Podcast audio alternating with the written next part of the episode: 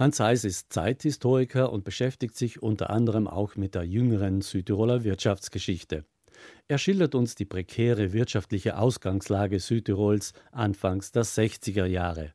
Viele Südtiroler der deutschen und ladinischen Sprachgruppe wanderten damals ab und suchten Arbeit in den Wirtschaftswunderländern Deutschland und Österreich, aber auch in der Schweiz. Als Reaktion darauf begann die Landesregierung, Gewerbegebiete auszuweisen und die Ansiedlung ausländischer Industrieunternehmen in Südtirol zu fördern. Ein Sonderfall war die Industriezone Brixen. Hans Heiß hat die Zeit gewissermaßen aus allernächster Nähe miterlebt. Ja, die Kontinentalaffäre war damals in Brixen selber von 1969 bis 1972, man kann fast sagen, Tagesgespräch. Es war einer der größten Auseinandersetzungen, die es in Brixen gegeben hat, aber die zugleich auch landesweit ausgestrahlt ist.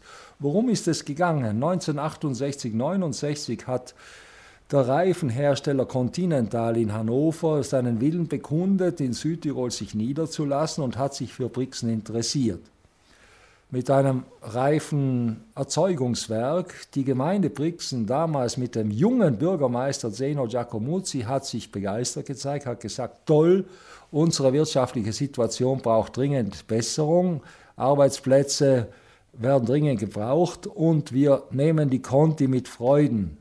Die Landesregierung ist voll dahinter gestanden und hat gesagt, selbstverständlich, deutsches Unternehmen, 1500 bis 2000 Arbeitsplätze, das ist wirklich ein Geschenk Gottes. Wie beispielsweise in Brunneck oder im Finchgau, wo sich ebenfalls ausländische, meist deutsche Betriebe niederließen, sollten auch in Brixen viele Menschen aus der landwirtschaftlich geprägten Umgebung Arbeit finden. Die Gemeinde hat dann im Süden von Brixen die damalige Au von Brixen eben ausgewiesen als Gewerbegebiet mein ökologisches Herz würde hier natürlich bluten. Aber damals hat man eben diese Ausweisung vorgenommen mit einer Ausbaustufe bis zu 70 Hektar. Allerdings hat sich relativ bald Widerstand erhoben, vor allem aus heimischen Wirtschaftskreisen, die gesagt haben, wenn jetzt eine Industrie kommt wie die Continental, die mit ihrer Rauchentwicklung mit Arbeitskräften, die womöglich nicht nur heimisch sind von Feldurns, Rodeneck oder Mühlbach, sondern auch von Italien herauf, wie man damals sagte. Mit einer solchen Gründung werden wir keine besondere Freude haben. Das schädigt unseren Tourismus, das schädigt unsere ethnische Zusammensetzung und Südtirol wird dadurch eben äh, in Mitleidenschaft gezogen, aber vor allem die ruhige und beschauliche Bischofsstadt Brixen. Schon damals zeichnete sich ein gewisser Konflikt zwischen der sich entwickelnden Industrie und der ebenfalls aufstrebenden Tourismuswirtschaft ab.